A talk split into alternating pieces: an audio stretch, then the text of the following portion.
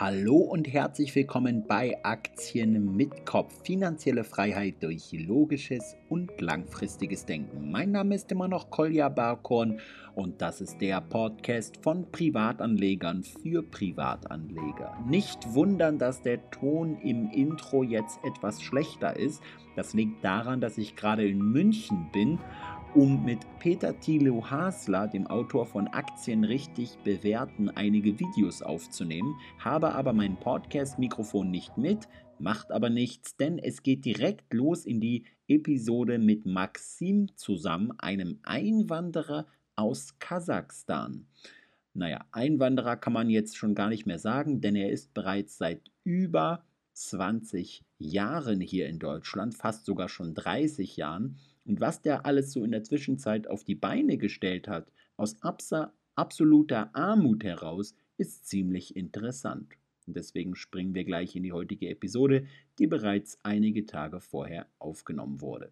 Viel Spaß dabei. Ich habe hier gerade Maxim im Podcast, denn es ist ja der Podcast von Privatanleger für Privatanleger und Maxim ist so ein Privatanleger. Vielleicht kannst du dich aber mal ganz kurz selbst vorstellen, wer du bist und was du so machst. Ja, hallo Kolja, freut mich. Also mein Name ist Maxim, ich bin 32 Jahre jung, wohne in dem schönen Hexheim in der Pfalz mit meiner Lebenspartnerin zusammen in der Miete weil ich aktuell äh, kein Interesse habe an den überteuerten Immobilien. und ähm, ja, und ähm, ich bin also leidenschaftlicher Privatinvestor, ein Workaholiker, Unternehmer, Kraftsportler und reise total gern. okay. Nicht schlecht. Also ja. so einiges, äh, einiges äh, auf Lager. Äh, was für Investments hast du denn so? Ähm, also ich habe äh, 2015 äh, meine erste Aktie gekauft. Das war die Facebook, nee, 2000, sorry, 2013 die erste Facebook-Aktie gekauft. Die hat damals okay. 22 Euro gekostet. Ne? Okay, die guter ich, Deal.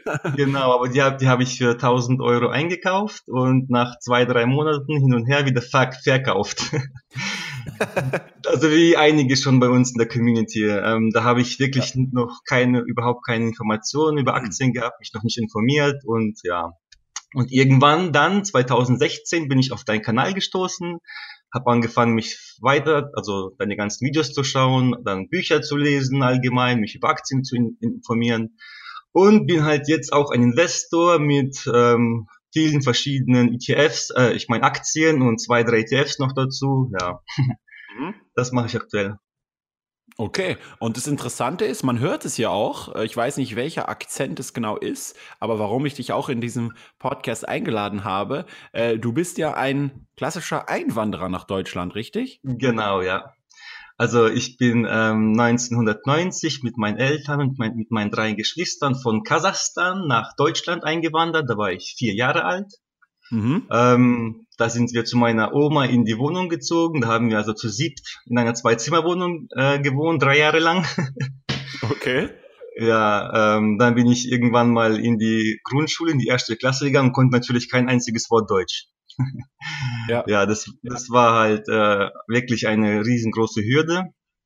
Und mhm. ähm, wir haben auch in totaler Armut erstmal gelebt. Ne? Wir haben ähm, auf der Bundesstraße gab es damals so äh, blaue Säcke mit Kleidung, wo ausgestellt wurden. Dann sind wir durchgefahren, haben die Kleidung eingesammelt.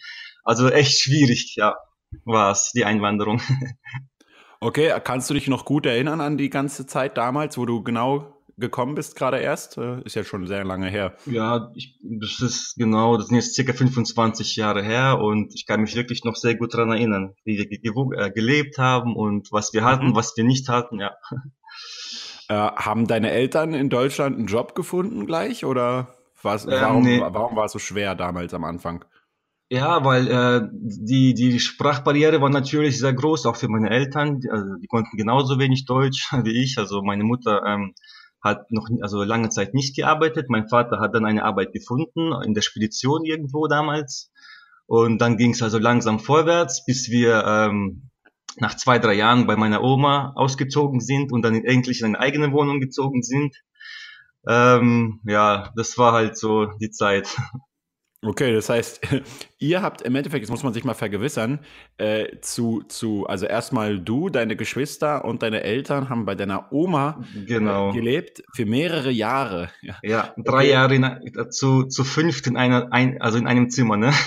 Okay. Praktisch geschlafen, alles, ja. Okay, also sozusagen kann man sagen, aus, äh, ja, im Prinzip absoluter Armut kann man schon fast Komplett, sagen. Komplett, also, also nicht, nicht einmal von null, sondern wirklich aus Minus. Also wir hatten hier überhaupt kein Geld. Also Wirklich. Okay. Und, und weißt du noch, warum ihr äh, nach Deutschland äh, äh in, in, emigriert seid damals? Ja, ja, das war so die Zeit. Äh, das sind also viele Russlanddeutsche ähm, hier, ähm, also eingewandert in Deutschland. Also ähm, bevor wir hierher gereist sind, waren schon die Brüder und die Schwestern von meinem Vater hier. Ja. Ähm, und, wir, und wir waren praktisch die letzten, die letzten Nachzügler. Also das war halt so eine Zeit, wo es halt in Kasachstan wirklich schwer war, ähm, durchzukommen. Da hat man wirklich wie man sagt, äh, mit der Hand im Mund gelebt. Mhm. Äh, ja, und ähm, da gab es also wirklich keine Perspektiven mehr und dann haben sich meine Eltern entschlossen, halt uns ein besseres Leben zu ermöglichen und nach Deutschland einzuwandern, was auch wirklich äh, ich, ich sehr, sehr froh bin, dass es, dass es so gekommen ist jetzt. Okay. Und dann äh, bist du ja irgendwann aber zur Schule gegangen und hast Deutsch gelernt. Genau, dann bin ich irgendwann mit sechs oder ja, ich glaube, ich war sechs in die erste Klasse gekommen, in die Grundschule. Und dann saß ich halt erstmal da und dann ging es halt los. Der Unterricht konnte ja null Deutsch. Zum Glück hatte ich äh, eine Klassenkameradin, die hat etwas schon etwas länger hier in Deutschland gelebt und konnte halt auch Deutsch und Russisch. Die hat mir einiges übersetzt. Mhm. Aber ich habe halt dann die ganze Grundschule durchgezogen. Ne? Also ich musste auch nicht sitzen bleiben. das, das habe ich noch geschafft. Okay. Ähm, dann bin ich halt äh, in die Hauptschule gekommen. Wie gesagt, also es war auch sehr schwierig wegen der Sprache in die, in die Realschule oder in die, äh, ins Gymnasium zu kommen. Ne? Mhm. So, und dann äh, habe ich halt meinen Hauptschulabschluss auch mit einer 3 gepackt, auch ohne sitzen zu bleiben. okay. ähm, genau, und ja, das war halt meine schulische Laufbahn. Dann habe ich eine Ausbildung als Kfz-Mechaniker angefangen. Ah, okay. Direkt nach der Hauptschule dann. Ähm, genau, das war okay. 2001, direkt äh, nach der Hauptschule bei, bei Renault. Du hast ja auch ein Renault, also falls was ist, ne, kann ich dir helfen bei der Reparatur. ja, die, die, die Klimaanlage ist kaputt, aber ich glaube, äh, die, die, ich glaube, die braucht äh, ziemlich viele neue Teile irgendwie, um die überhaupt zu reparieren. Also, und der Toni hier auf der Insel, einer der besten Automechaniker und günstigsten vor allem. Falls ihr mal auf mhm. Mallorca seid und ein Problem mit eurem Auto habt, müsst ihr in Bendinat ja an der Repsol-Tankstelle gucken. Da ist wirklich, kann ich top empfehlen. Der äh, repariert auch Lichter und alles insgesamt kostet dann irgendwie immer so 20, 30 Euro, ja. Aber ähm, okay, zurück zu dir. Du hast bei Renault die Ausbildung gemacht. Wie lange hat es gedauert? Genau, ähm, das waren genau dreieinhalb Jahre. Ähm, die habe ich auch durchgezogen und am Ende auch äh, gleich vom ersten Mal bestanden, Gott sei Dank. Okay. ähm, das war das war halt dann so eine Zeit, dass, ähm, wo mein Chef zu mir gekommen ist von, von Renault und gesagt hat, aktuell sieht's halt nicht gut aus mit der Arbeitslage und mhm. äh, er kann mich halt nicht übernehmen. Ja. Und ich, ich soll dann in einem, mich in einem halben Jahr wieder melden, wenn ich äh, ja wenn ich immer noch Arbeit suchen bin. Mhm. Aber in, in dieser Zeit habe ich mich natürlich gleich äh, an, angefangen zu bewerben Mhm. Und äh, dann habe ich mich bei einem großen Automobilhersteller beworben und dann hat es vom ersten Mal gleich geklappt. Das war 2000, im Mai 2005 habe ich dann dort angefangen. Okay, und ähm, bevor wir jetzt über das ganze Thema Arbeit und so weiter sprechen, würde mich noch interessieren, du ähm, hast es ja im Endeffekt ja äh, dir vieles auch selber dann beibringen müssen oder hattest vielleicht eine Klassenkameradin, die dir ein bisschen übersetzen konnte, aber ähm, hast, haben deine Eltern auch so richtig Gas gegeben, so wie du, und haben die dir versucht äh, zu helfen und äh, habt ihr euch gegenseitig mit den Geschwistern so unterstützt oder warst du eher immer so der Einzelgänger? Also eine sehr, sehr gute Frage. Ähm, genau, ich war komplett, also ich war und bin immer noch komplett ein, der Einzelgänger. Also meine Eltern und meine ganzen Geschwister, die haben also nie versucht, sich irgendwie ähm, jetzt weiterzuentwickeln, weiterzubilden, irgendwelche Weiterbildungen zu machen oder ähm, ähm, irgendwo zu investieren oder ja, meine Eltern haben zum Beispiel immer in einem Unternehmen gearbeitet, ganz normal als Arbeiter. Mhm. Das war's auch schon. Ähm, meine Geschwister arbeiten auch alle, also die sind jetzt nicht alle so arm oder auch reich, also ganz normal, aber die wollten halt nie mehr haben. Mhm. Und ich war halt immer der Mensch, ich konnte, ich konnte es mir nicht vorstellen, einfach jetzt ähm, 40 Jahre lang Autos zu reparieren bei Renault oder oder irgendwas anderes zu machen, äh, was halt äh, für mich keine ähm, also keinen Sinn macht und wo ich halt nicht weiterkomme. Und dann habe ich halt angefangen, wirklich mich da einzusteigern über äh, Weiterbildung, Bücher und ähm, ja, immer weiter. Mhm. Also ich bin so der Einzelgänger in der Familie, ne? Okay. Ja, und dann hat es auch dann direkt mit dem Job dann äh, geklappt irgendwann. Du konntest dann wahrscheinlich auch zu dem Zeitpunkt auch schon, schon Deutsch gut. Ja, klar, ja. Genau, und jetzt arbeitest du ähm, als Kfz-Mechaniker oder was machst du genau da? Nee, also ich fange mal von vorne an. 2005 habe ich ja dort angefangen, bei diesem großen Automobilhersteller. Mhm. Ähm, in der Produktion natürlich, da wo alle hinkommen, also das klassische Band, sage ich mal. Okay. ähm, dann habe ich dort, das hat genau ein Jahr gedauert. Also ich habe ein Jahr am Band gearbeitet, dann wurde ich vorgeschlagen als Gruppensprecher mhm. bei uns. Mhm. Ähm, weil ich halt auch immer wirklich von allein alles gelernt habe. Also ich habe jetzt nicht gewartet, bis ich irgendwo offiziell eingelernt wurde. Ich habe einfach neben meiner normalen Arbeit noch andere Stationen gelernt, ne? immer, immer mehr gemacht, immer versucht, alles zu können. Mhm. Und das hat halt mein Vorgesetzter gesehen und der hat mich also mal irgendwann mal dann nach einem Jahr, das war 2006, gefragt, ob ich Gruppensprecher werden wolle. Das habe ich natürlich angenommen. Dann war ich erstmal Gruppensprecher, zwei Jahre lang. Mhm in, diesen zwei Jahren habe ich natürlich weiterhin Gas gegeben, bis mein Vorgesetzter mich gefragt hat, ob ich ähm, der also ein Prozessunterstützer werden möchte. Das ist nochmal eine Stufe höher und da musste ich ja gar nicht mehr in der Produktion arbeiten, nicht mehr am Band, sondern einfach nur ähm, Prozesse verbessern und ja, so Workshops machen, so Themen halt. Ne? Mhm. Das habe ich angenommen, das habe ich auch gemacht. Ähm, irgendwann, also zwei Jahre lang. Danach wurde ich wieder gefragt, ob ich vielleicht nicht die Meisterlaufbahn anstrebe und mal äh, einen Meisterbereich übernehmen möchte als Meistervertreter. Meistervertreter. Mhm. Das habe ich natürlich auch gemacht. Das habe ich dann zwei Jahre lang gemacht. Danach wurde ich wieder gefragt, ob ich etwas mehr machen möchte. Okay. ähm, wie gesagt, in dieser ganzen Zeit habe ich wirklich ähm, nicht einmal nach einer Lohnerhöhung gefragt oder oder äh, mich über irgendwas beschwert oder oder was oder was weiß ich. Mhm. Ähm, es ging immer immer von meinem Vorgesetzten aus, dass ich auf mich zugekommen worden ist. Ich wurde immer gefragt, ob ich etwas mehr machen möchte. Ähm, mir wurden die Lohnerhöhungen praktisch ähm, angeboten, ne? Mhm. Also was heißt angeboten? Die wurden mir einfach gegeben dann, ne? Mhm. Ähm, ja, und wie gesagt, das war dann die Meistervertretung. Danach ähm, durfte ich noch ein Expertenprojekt machen, übergreifend mit, äh, mit anderen Firmen bei mir in der Firma. Das war auch noch sehr interessant. Mhm.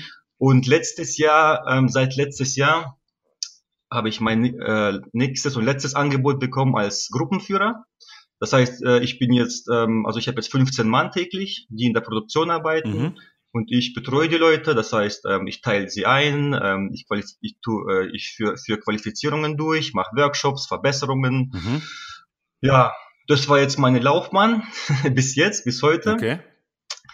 Ähm, und äh, ich möchte noch kurz äh, auf die Gehaltsstruktur mal eingehen und, und, und mal ja. sagen, was eigentlich überhaupt möglich ist. Ne? Ja. ja, das ist nämlich so, ganz wichtig, ähm, weil es ja auch einer der Gründe, die ich mit dir vorher noch besprochen habe, weil es ja häufig auch heißt so, ähm, das habe ich jetzt auch als viel Feedback für mein, für mein äh, Buch bekommen, wo die Leute immer äh, kritisiert haben, so, ja, du beschreibst halt immer die Sichtweise für dich als Selbstständigen, der dann halt mehr Gehalt mhm. verhandelt oder der noch das und das Projekt macht.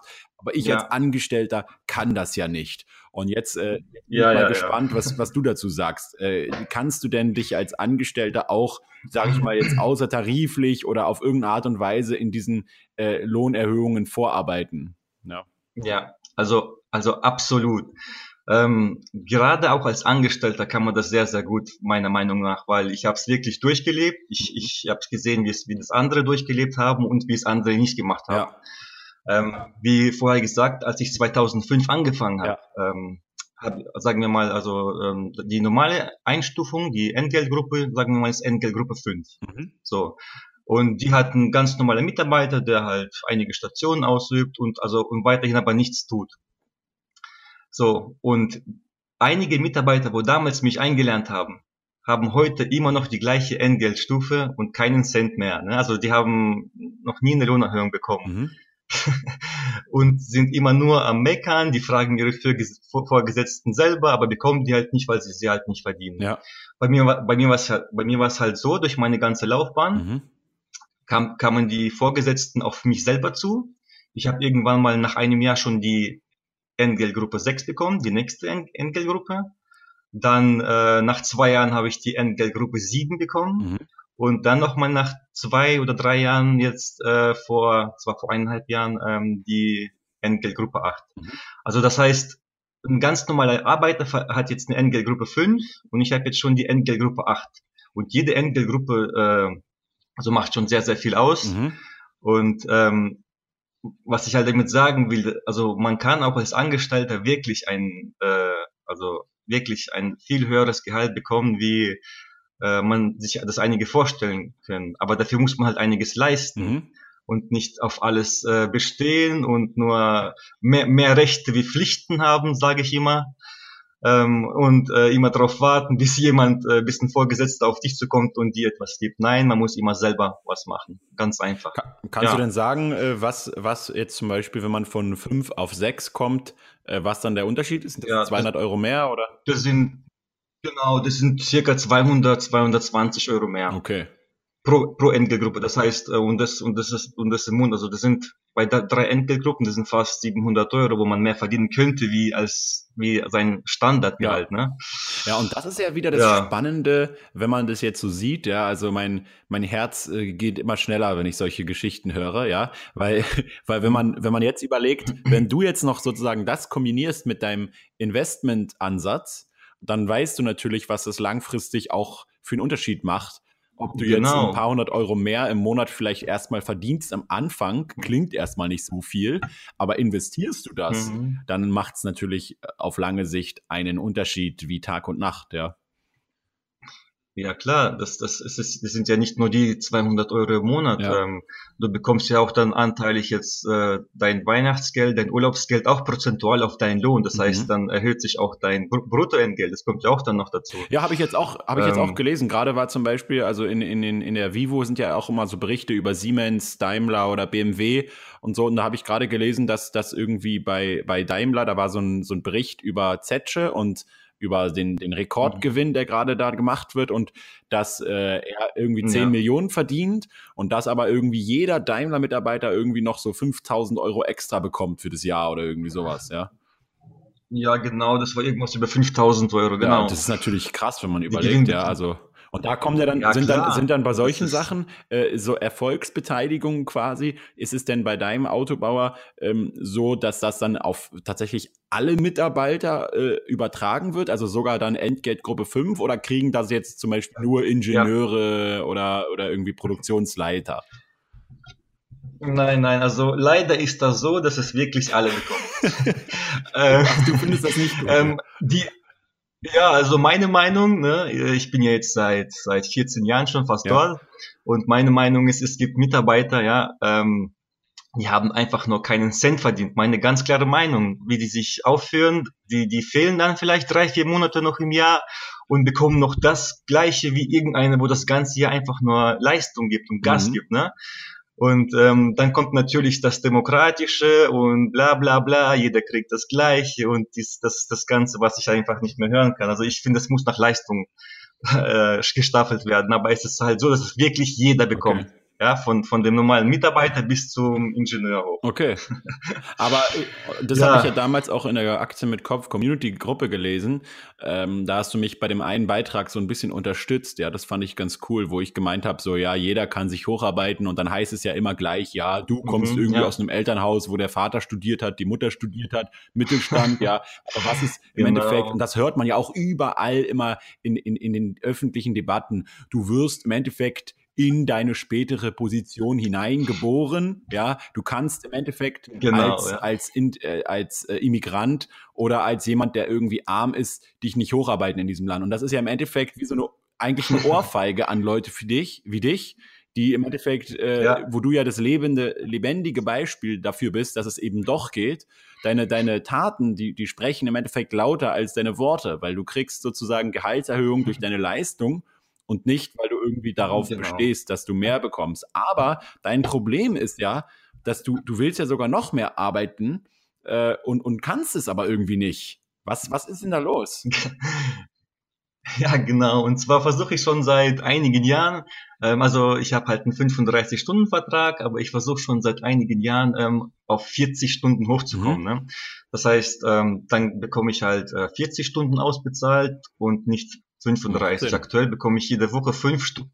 Ja, aktuell bekomme ich äh, jede Woche fünf Stunden auf mein Fre Freischichtkonto. Okay dass sich halt in, in äh, wenn man halt immer da ist und immer arbeitet, also apropos, ich habe, äh, mein letzter Krankentag war 2012 mal, also da habe ich eine wirklich starke okay. Grippe gehabt. Ne?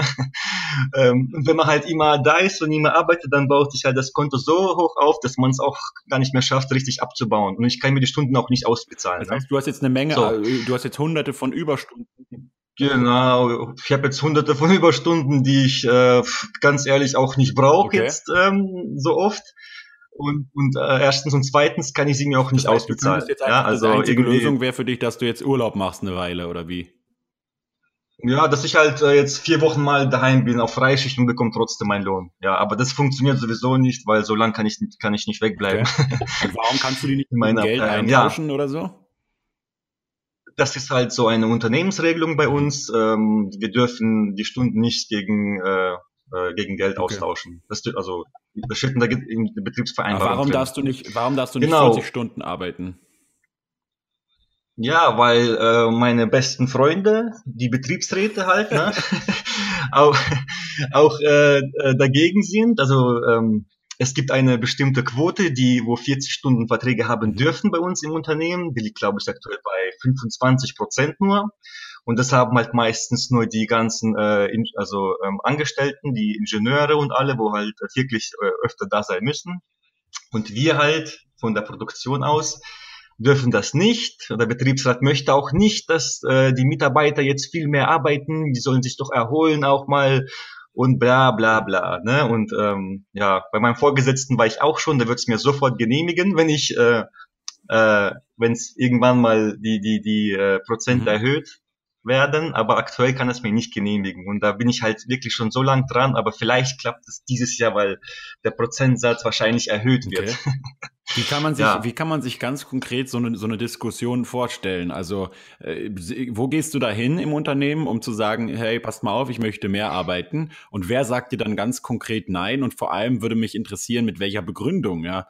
Also, wenn, wenn jemand äh, arbeiten will, äh, und mehr tun will, aber mhm. äh, jemand anders sagt, nein, ich erlaube es dir nicht, äh, dann äh, grenzt es für mich immer schon an, an, mhm. an, an so eine Art Anti-Sklavenhaltung, ja, also sozusagen das Gegenteil von, von, von Sklavenhaltung. Wir zwingen dich nicht zur Arbeit, sondern wir zwingen dich zur Nichtarbeit, obwohl du es willst.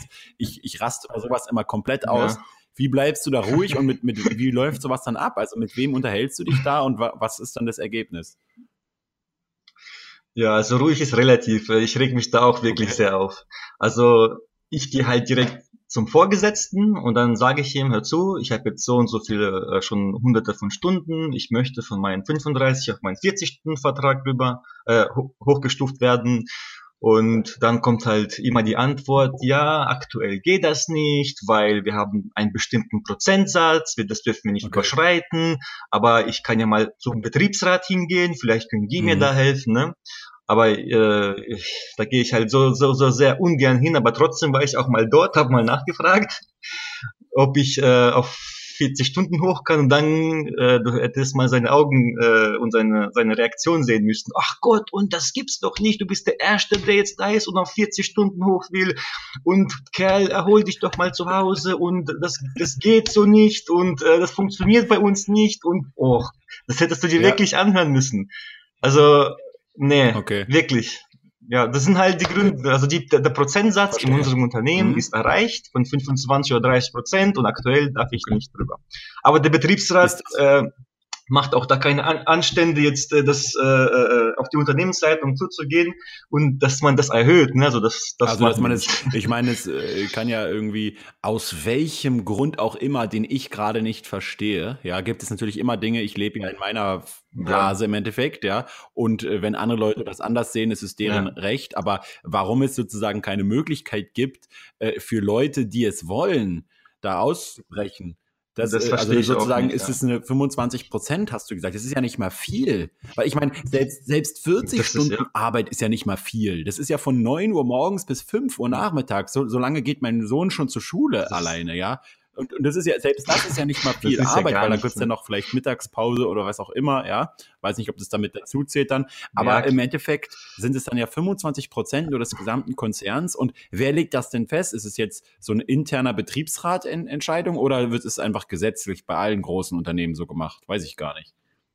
Gut, das, das weiß okay. ich jetzt auch nicht genau, ja. Hm. Ich meine, ich würde es ja verstehen, wenn ich zum Beispiel, es gibt Mitarbeiter, die haben Minu, äh, äh, hunderte von mhm. Minusstunden, ne?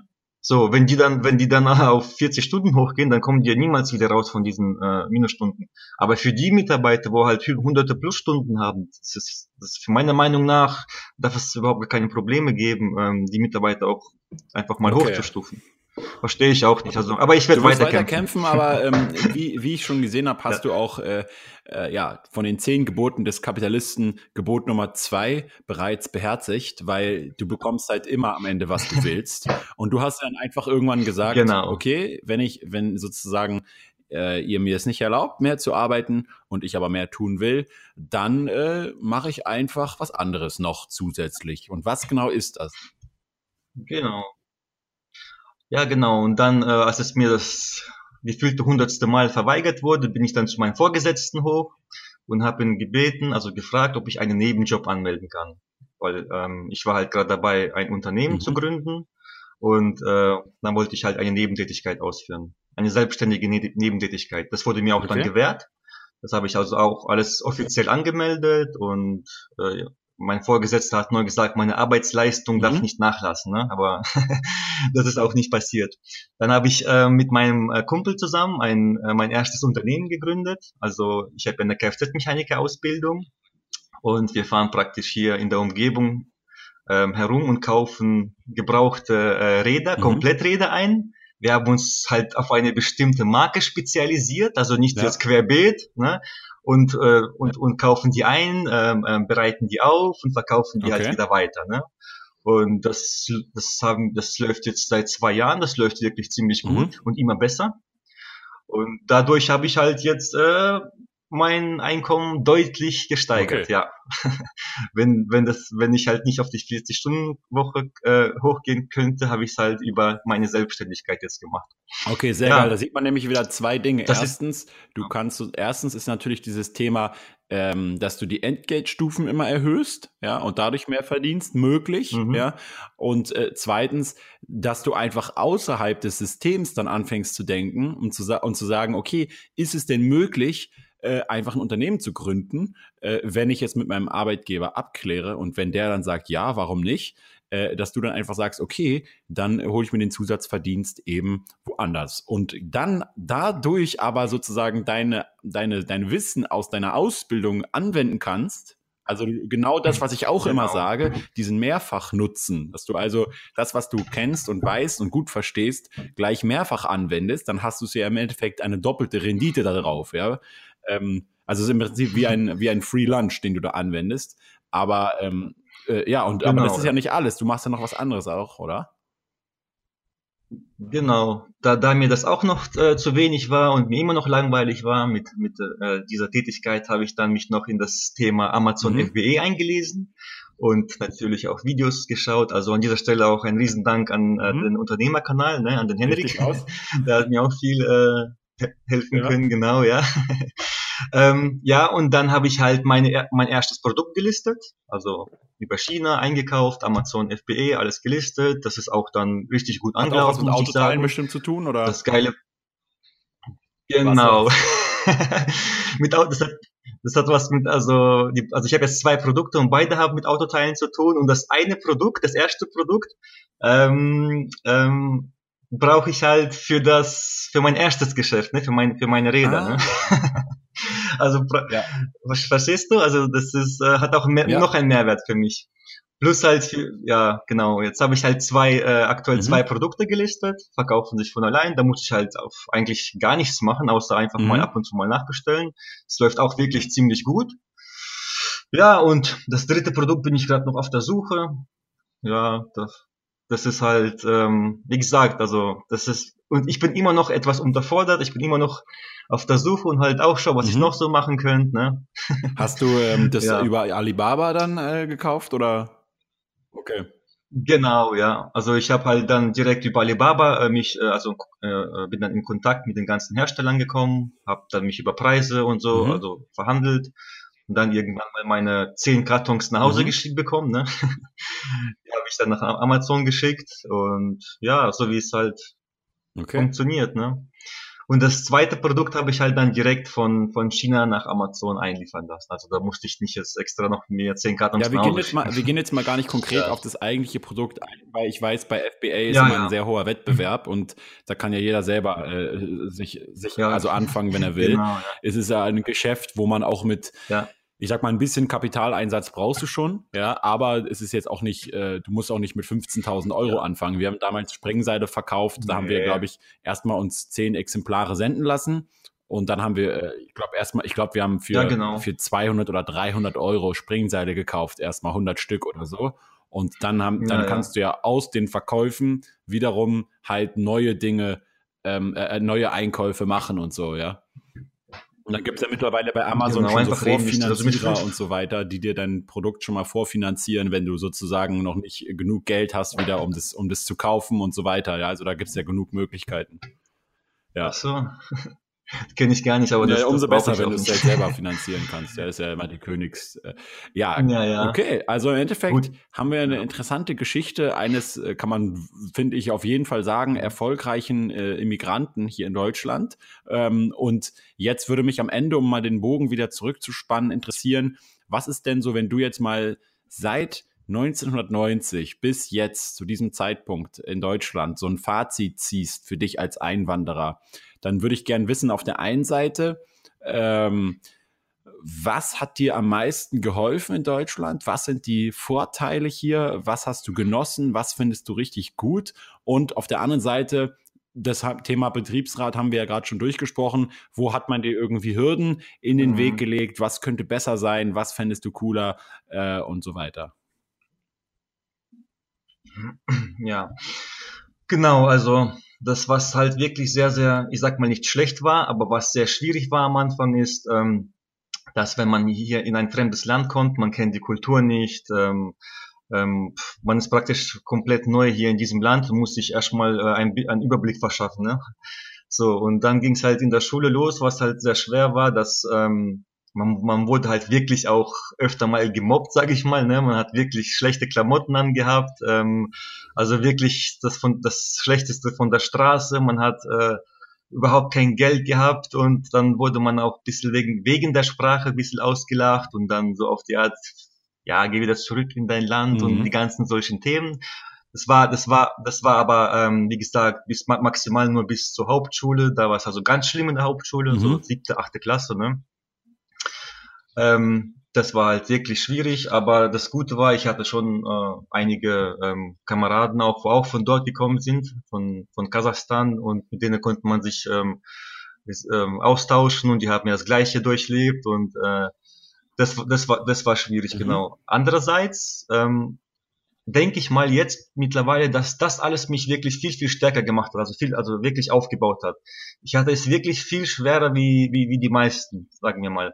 Ich musste mich überall selber durch, durcharbeiten. Ich musste irgendwie überhaupt äh, äh, in der Schule erstmal richtig lesen lernen und mich einfach nur selbst überall durcharbeiten und und und das das war auch äh, das hat mir auch viel mehr Motivation gegeben ähm, wenn mir alle gesagt haben, äh, also in, da habe ich mir noch was aufgeschrieben, die Lehrer haben mir in der Schule gesagt, dass ich wahrscheinlich irgendwann mal auf der Straße landen werde, wenn ich mhm. weiter solche Noten schreibe äh, dass aus mir wahrscheinlich nichts wird und bla bla bla. Das wurde mir einige Male in der Hauptschule gesagt, aber genau das hat mir, hat mir mich auch äh, letztendlich dann aufgebaut und, und mir also die Motivation gegeben, um das eigentlich zu erreichen, wo ich jetzt mhm. gerade bin. Ja, ähm, gute Sachen waren auch noch, ähm, also was, was ich gut in Deutschland finde, ist, ähm, ähm, also du, du hast immer am ersten dein, dein Gehalt, ne? Also in Russland war es bei meinen Eltern so, die haben manchmal okay. zwei, drei Monate überhaupt kein Gehalt bekommen. Ja, also dann müssten die halt dem Chef nachlaufen, ne? Und der hat sich nicht gemeldet und was weiß ich, lauter so Sachen. Das, das war wirklich so und ähm, da musste man äh, sich mit einer Schrotflinte ne, äh, im Haus, ähm, äh, also da bräuchte man wirklich ein Gewehr im Haus, bei uns okay. wurde öfter mal eingebrochen. ähm, und äh, ja, also das war echt schwierig und gefährlich dort. Und hier in Deutschland ist es halt, äh, du hast ein geregeltes Einkommen, mhm. du hast äh, deine Wohnung und du kannst dich auf der Straße frei bewegen. Also das ja. ist also das ist halt sehr gut an Deutschland. Und das finde ich auch interessant, ja. weil äh, gerade für jemand wie dich, ne, das was du jetzt gerade geschildert hast, ist ja für einen Deutschen, der eigentlich in Deutschland geboren ist, äh, eigentlich eine absolute Selbstverständlichkeit. Okay, aber du hast immer diesen ja, klar. Genau, und, und du hast, du hast ja diesen. Kontrast ja, dass du äh, siehst, nee, das ist gar keine Selbstverständlichkeit. Bei uns musste man dem Chef hinterherrennen oder mit der Schrotflinte sein Haus verteidigen.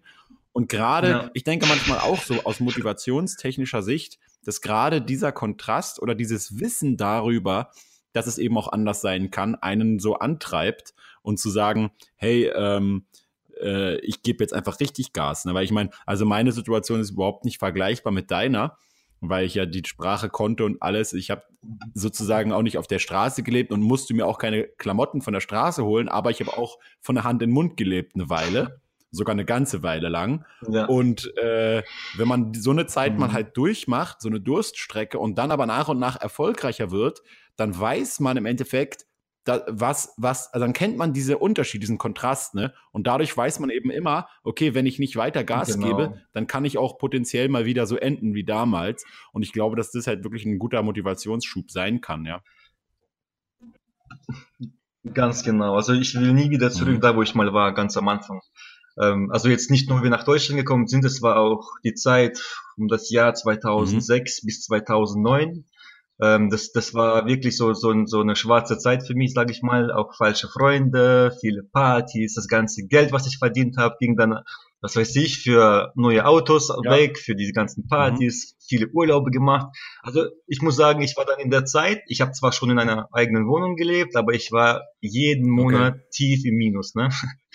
Und in der schlimmsten Zeit war ich auch mal mit 10.000 Euro verschuldet. Das war so um das Jahr 2008, 2009, ja. irgendwann in dem Zeitraum. Also obwohl ich trotzdem auf, auf der Arbeit immer Gas gegeben habe, immer mehr verdient mhm. habe, habe ich das Geld, also habe ich einfach nicht gewusst, mhm. was ich, äh, wie ich mit dem Geld umgehen soll und äh, war wirklich weit, weit, weit unten. Und da, weil ich halt zurückblicken kann und weiß, wo ich war und wie es war, will ich da nie wieder zurück. Und ähm, das, das Lustige ist jetzt, ne?